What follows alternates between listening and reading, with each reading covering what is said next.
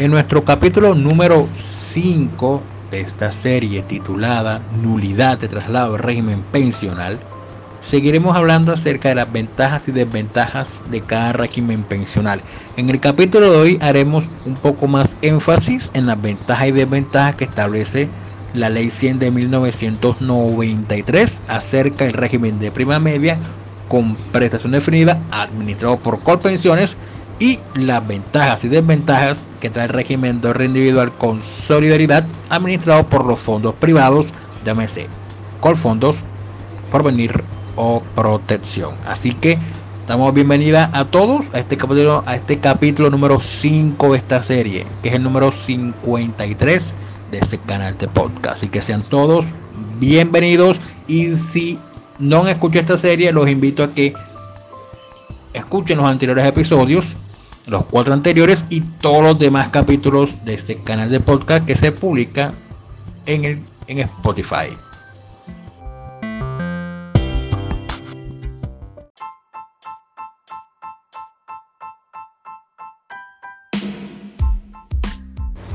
Empecemos con las ventajas que establece el régimen de prima media con prestación definida administrado, vuelvo y reitero, ya estoy un poco cansón con esto, pero reitero, es administrado por Colpensiones y antes por el Seguro Social.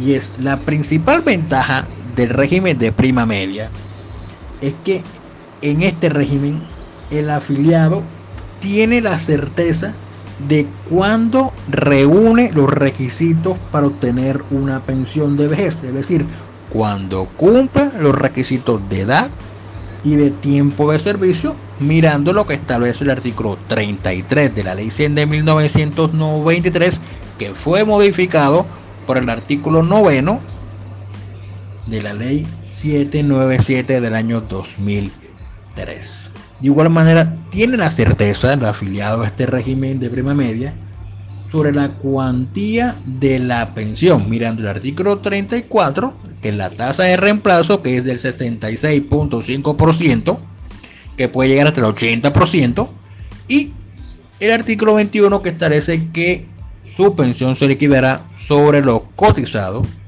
en los últimos 10 años anteriores al momento de adquirir la pensión de vejez o de toda la historia de toda la vida laboral se alcanzó a cotizar más de 1250 semanas. La segunda ventaja de este régimen de prima media, donde todos se quieren incluir, porque es el más antiguo, por así decirlo, es que en este régimen pensional el mayor tiempo de cotizaciones por encima del mínimo garantiza un monto mayor de la pensión. Es decir, si usted cotiza por el mínimo, siempre por el mínimo, su pensión será siempre por el mínimo. Pero si usted cotiza más allá del mínimo, como, como un amigo me decía cuando estaba trabajando en un juzgado, no es lo mismo empezar laborando como una escobita con respecto a todas las escobitas y terminar tu vida laboral como un gerente. Ya, porque obviamente si terminas como gerente, la pensión va a ser mucho más alta que si terminas tu vida laboral como una escobita. ¿Ya? Esa es una analogía que me hizo un amigo para poder entender el tema del, del sistema general de pensiones al momento de liquidar la pensión como tal. Entonces, esa es una, es una de las ventajas que establece el régimen de prima media con prestación definida. La tercera ventaja de este régimen es que le ofrece al afiliado la ventaja de pagar por cotizaciones mucho menos de lo que vale su pensión. Al establecer de una parte que la cuantía de la pensión no depende de la cantidad cotizada, sino del tiempo de servicios. Es decir, este, en cuanto a esto, ¿qué quiero decir? Que la ventaja de pagar mucho menos. Usted paga, por general, por general no. La ley establece un término de un monto del 12.5%. De ese monto del 12.5%, el, el trabajador cancela un 4%. El 8.5% restante lo, cancela el empleador. Entonces, 4% cancela el, el, el empleado, pero en general le quitan el 12.5%. Ya, ese monto es muy bajito si lo comparamos con el salario o perdón, con la mesada que va, que va a devengar el, el trabajador o el pensionado al momento en que decida ya declinar, o perdón, declinar, no, ya retirarse del mercado laboral para adquirir la pensión como tal, porque en ese monto ya en, en, la actualidad le van a quitar cerca de 200 o 300 mil pesos. Entonces va a recibir una pensión de cerca de mínimo de un millón de pesos, entonces el monto ahí es, es menor. Entonces, esa es una de las ventajas. Ya. Otro lado es que los aportes por cotizaciones pertenecen a un fondo común público que garantiza el pago de las prestaciones y los gastos de administración del sistema.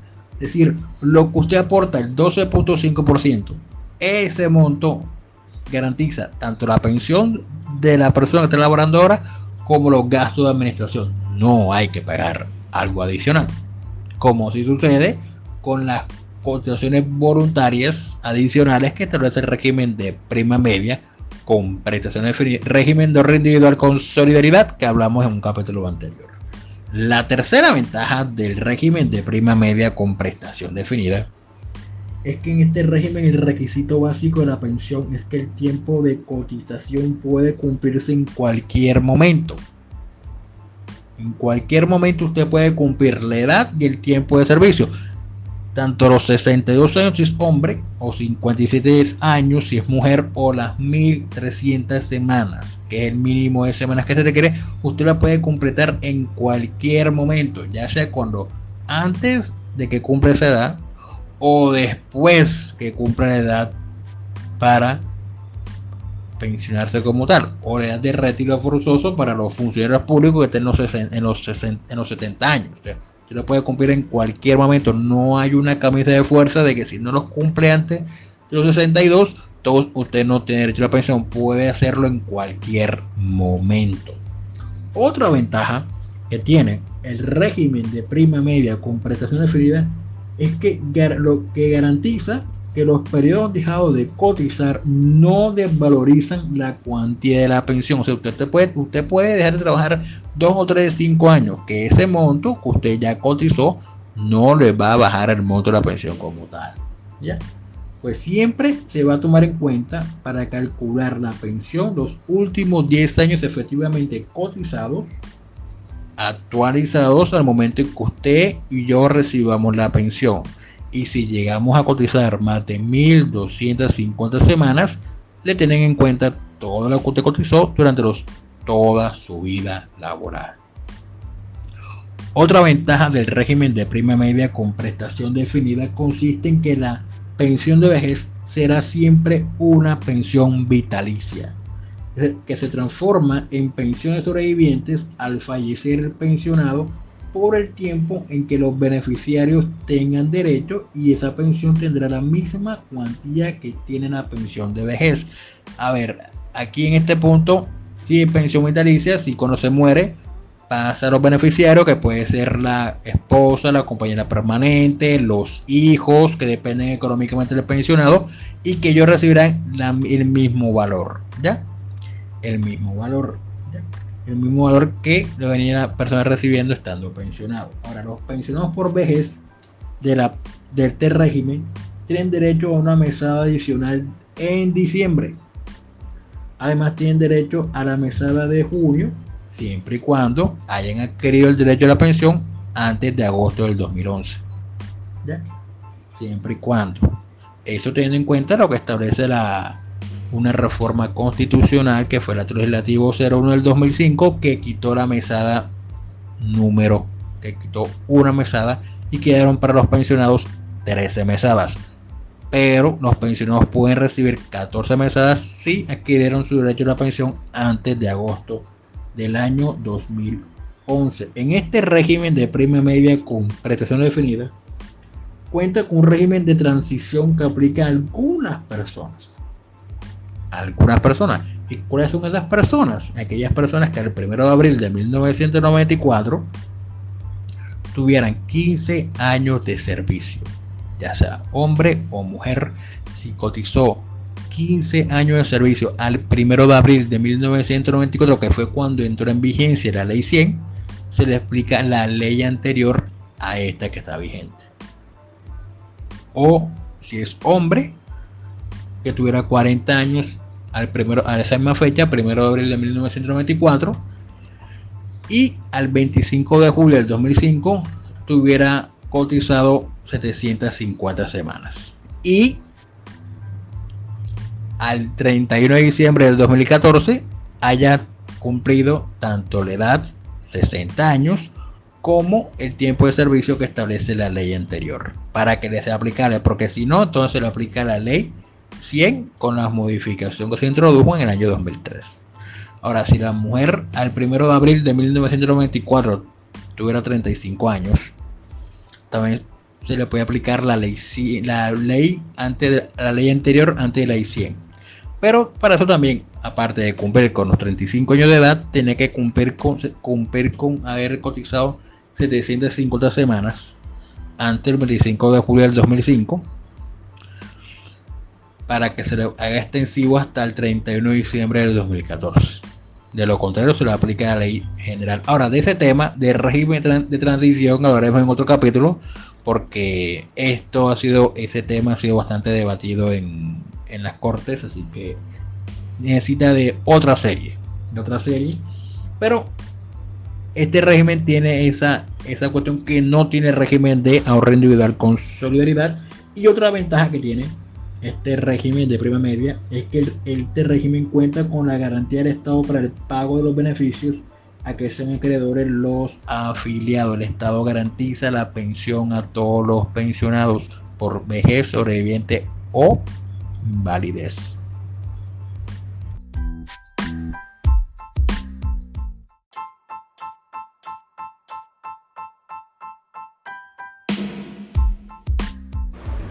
Pasemos al otro lado, las desventajas del régimen de prima media con prestación definida. La primera desventaja de este régimen de prima media es que solo garantiza la pensión de vejez cuando usted cumpla la edad y el tiempo de servicio. Cuando se cumplan ambos requisitos, usted puede adquirir el derecho a la pensión.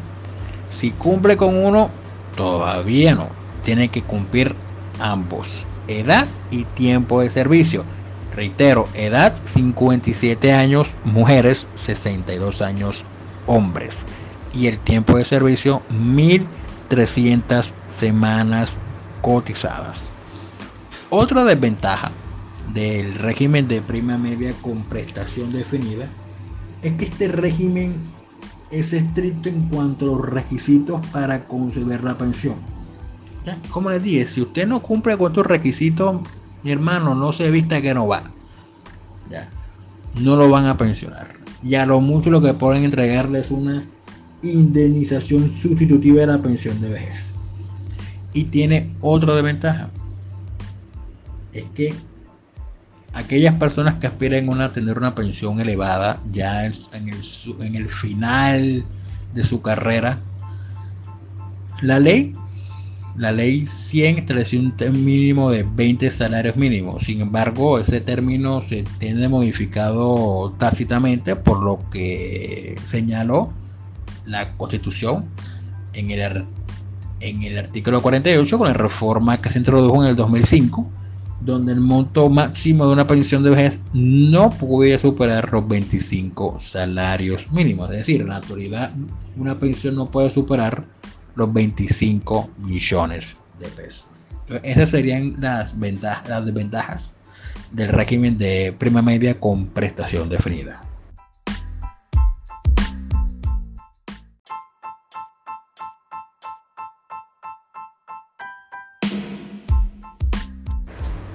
Pasemos ahora al otro lado del, campo, al régimen de ahorro individual con solidaridad.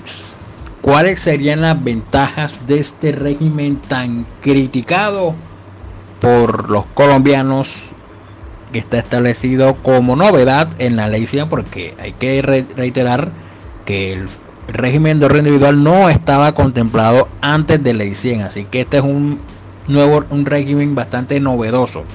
Entonces, ¿cuáles serían las ventajas de este régimen de ahorro individual. La primera ventaja o la principal ventaja del régimen de ahorro individual con solidaridad es que este régimen es bastante flexible en torno al tema de adquirir la pensión de vejez.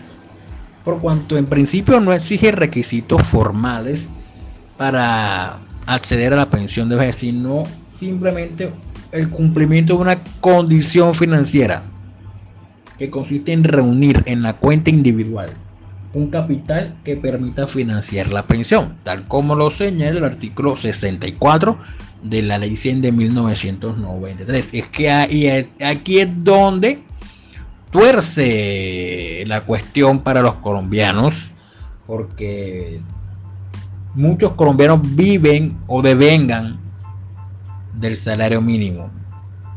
Del salario mínimo, entonces, ¿cómo hacen para cumplir con esa condición financiera de que su, el capital acumulado en la cuenta individual supere el 110% del salario mínimo? O sea, el salario mínimo más un 10%. aquí es donde muchos prefieren quedarse en colpensiones y no irse a un fondo privado.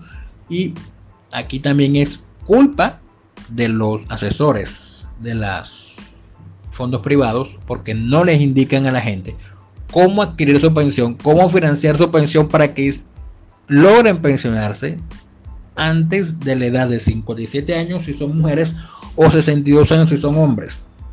Que no les dicen eso. Entonces hay que decirles eso para que se proyecten y puedan financiar en su cuenta individual su pensión y pueden decir a los 45 años, 40 o 50 años me voy a pensionar, ya sea a través del retiro programado, renta vitalicia o retiro programado con renta vitalicia diferida.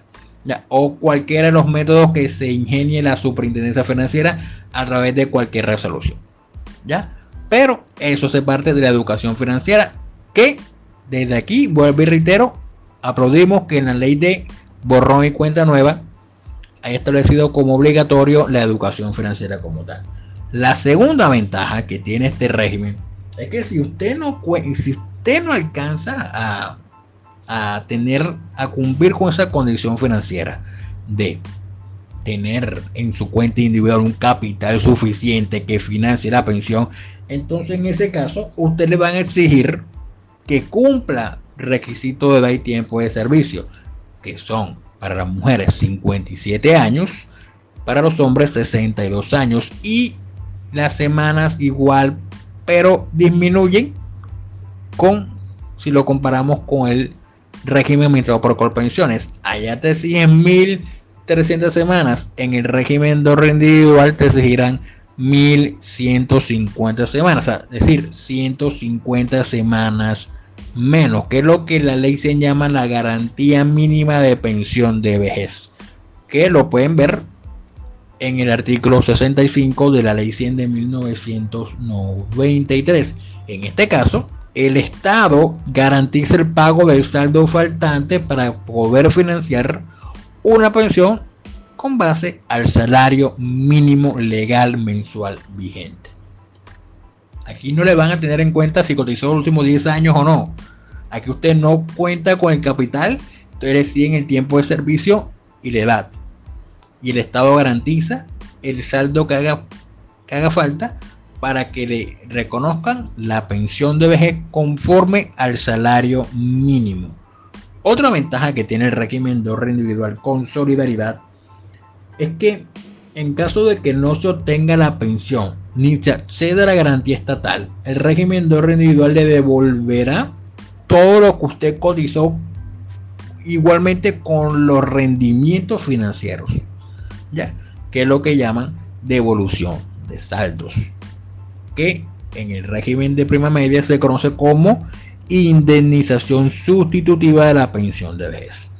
De igual manera, en este régimen ofrece a los afiliados algunos servicios financieros adicionales, tales como los excedentes de disponibilidad que está en el artículo 85, los planes alternativos de capitalización y pensiones y la posibilidad de garantizar créditos de vivienda y educación con su capital pensional. De eso lo haremos en otros capítulos porque esto hay que explicarlo en forma detallada, en forma que todas las personas entiendan cada punto. Entonces, esto requiere de varios capítulos. Entonces, estamos aquí hablando en forma general de las ventajas y desventajas de cada régimen pensional. Entonces, otra ventaja de este régimen pensional es que los afiliados a este régimen pueden escoger y trasladarse libremente entre las entidades administradoras. Usted puede pasar de Colfondos a Porvenir, de Porvenir a Protección y viceversa. Lo que determina una competencia que puede mejorar la calidad del servicio y las opciones de cada uno.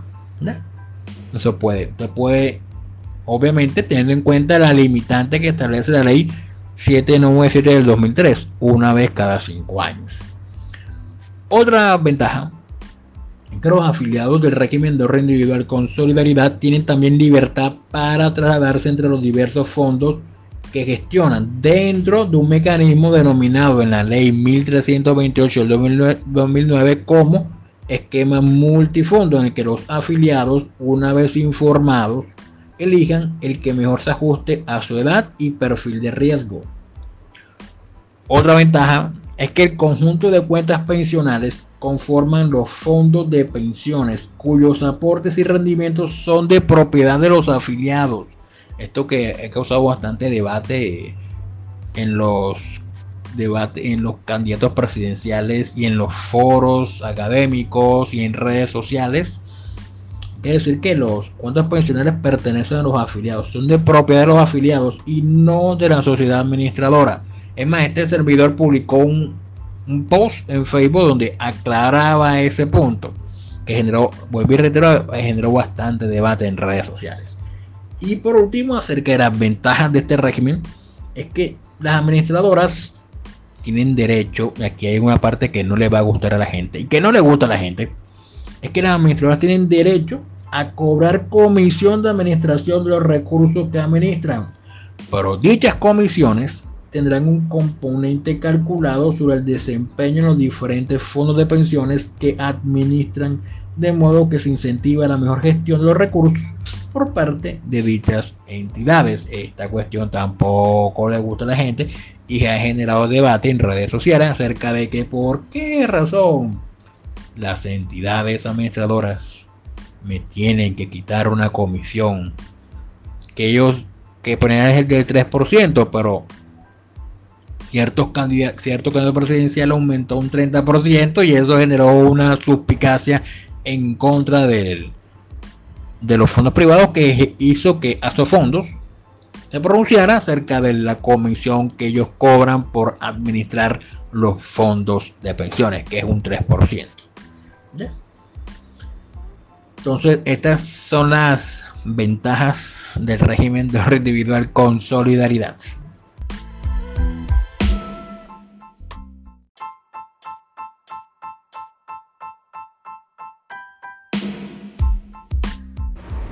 ¿Cuáles serían las desventajas del régimen de ahorro individual con solidaridad? La primera ventaja, perdón, la primera desventaja de este este régimen de ahorro individual es una que a la mayoría de colombianos, no digo a todos, porque tiene que haber alguno que estará contento, pero la mayoría de colombianos, el ciudadano de a pie, que venga en su mayoría el salario mínimo, una desventaja que trae este régimen es que en el régimen no toda la cantidad cotizada se deposita en la cuenta de ahorro individual, que es lo que ha generado tanto debate en los en, en los candidatos presidenciales, que una parte se iba no a la cuenta, sino a los fondos privados, y que fue cuando cierto candidato presidencial mencionó que era un 30%, y otro candidato presidencial dijo en otro foro, dijo no que no era un 30%, sino era un 3%, y a esos fondos sacó el comunicado diciendo que era un 3%, que lo publicaron en el diario El Tiempo y toda la cuestión.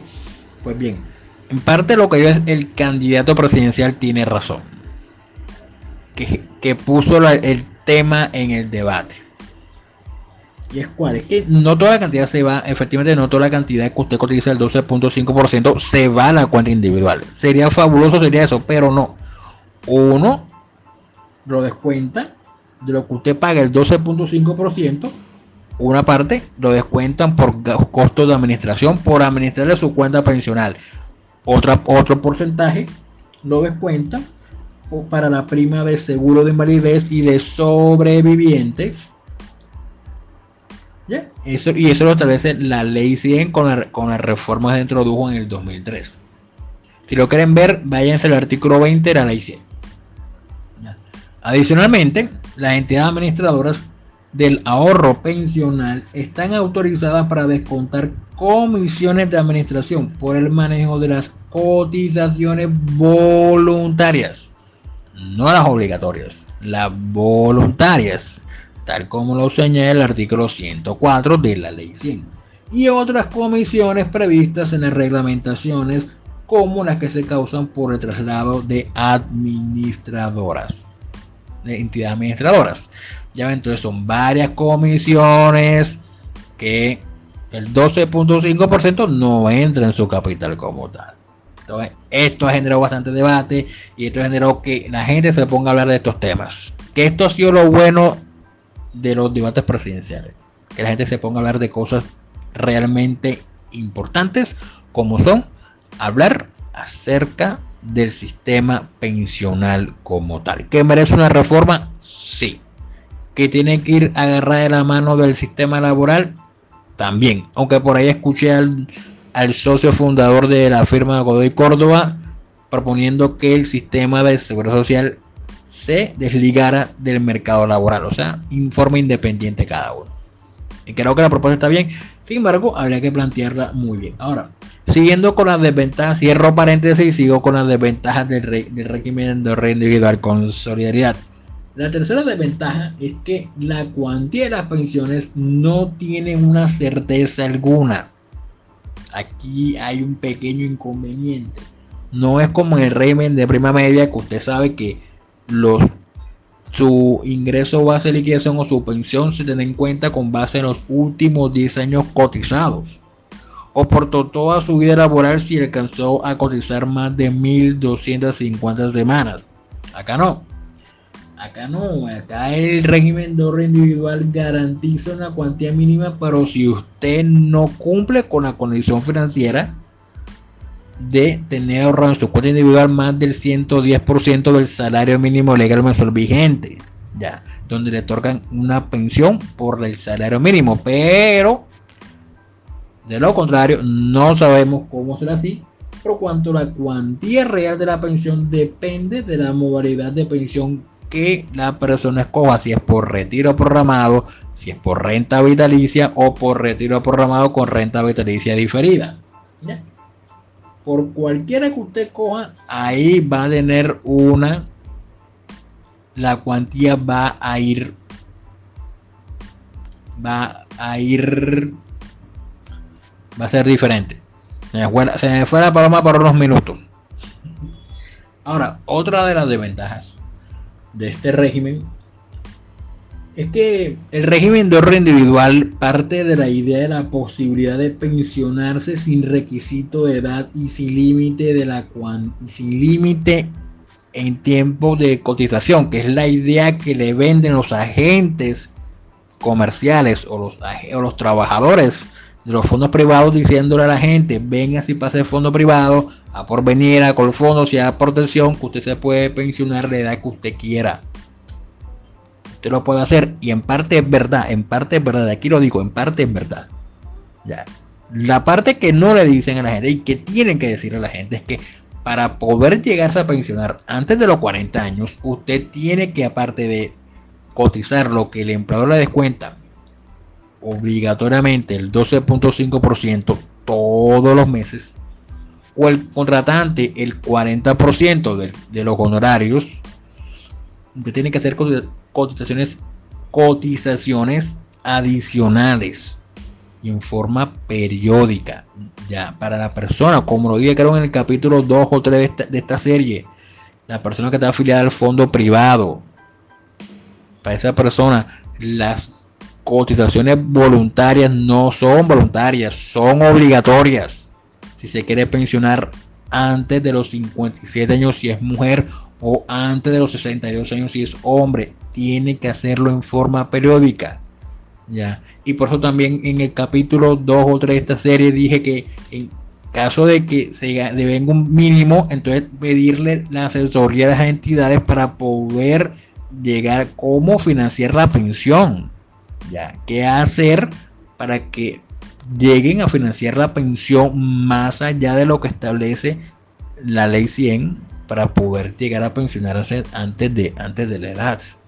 ¿ya? Porque es deber de las entidades dar esa información, porque son entidades que manejan cuestiones de capitales, cuestiones que pertenecen al sector financiero, entonces manejan mucho mejor el tema acerca de cómo ayudarles a financiar la pensión conforme el salario que usted venga, el salario mínimo. Pídala, pide esa asesoría. Entonces, esa es una de las desventajas. Entonces, cierro paréntesis y volvemos al punto. Esa es una de las desventajas porque usted, usted se puede mencionar usted quiera, no le van a exigir ese requisito, pero le exigen una, una cantidad, una condición financiera. Entonces, ahí es donde mayoría de personas no cumple y por eso piden, o están pidiendo desde hace muchos años la nulidad del traslado de régimen pensional de fondo privado a Colpensiones. De igual manera, otra desventaja es que paga anualidades de pensión y no está obligado a conceder mesadas adicionales. No está obligado no está obligado. La pagan 12 mesadas, pero pueden pagarle 3. Pueden pagarle 13 sí, porque por la norma constitucional lo señala que son 13 mesadas pensionales. Pero vuelvo y reitero, esto va a variar dependiendo de la modalidad que usted cuadra para pensionarse, si es por retiro programado, renta vitalicia o renta vitalicia retiro programado con renta vitalicia diferida o las demás que haya creado la superintendencia financiera a través de distintas resoluciones que vuelvo y reitero esto merece otro capítulo porque es bastante extenso entonces hasta aquí dejamos este capítulo acerca de las desventajas y desventajas de la, del régimen de prima media con prestación definida y las ventajas y las desventajas del régimen de ahorro individual con solidaridad.